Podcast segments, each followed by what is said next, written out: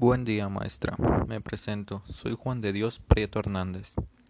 Yo vengo a hablar sobre la UEFA Liga de Campeones, también conocido en inglés como UEFA Champions League.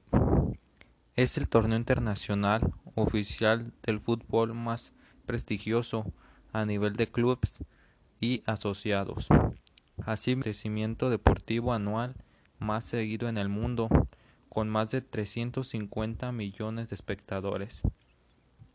Disputada anualmente, fue creada en la temporada del 1955 a 1956, bajo la denominación de Copa de Clubes Campeones Europeos, con un formato de eliminación directa. En 1992 el torneo fue reestructurado, incluyendo por primera vez la fase de grupos como paso previo a la fase de eliminatoria.